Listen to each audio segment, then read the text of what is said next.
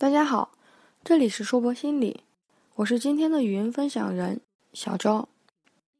今天分享的主题是：美食可以收获人心。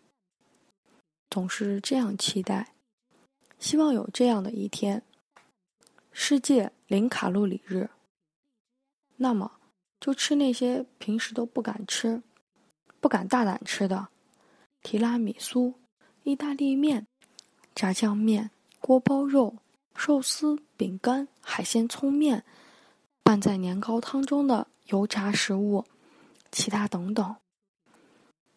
就算那会是我人生中最后的一天，没有比享用食物更幸福的事情了。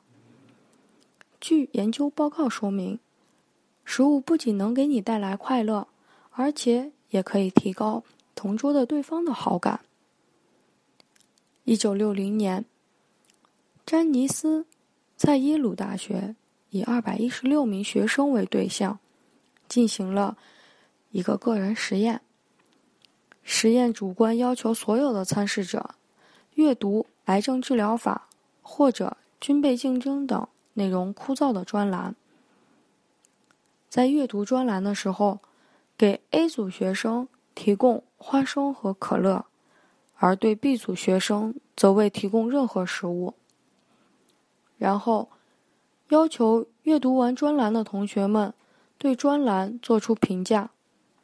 结果显示，一边吃花生、喝可乐一边阅读的 A 组学生的评价，比未吃食物的 B 组学生评价更高。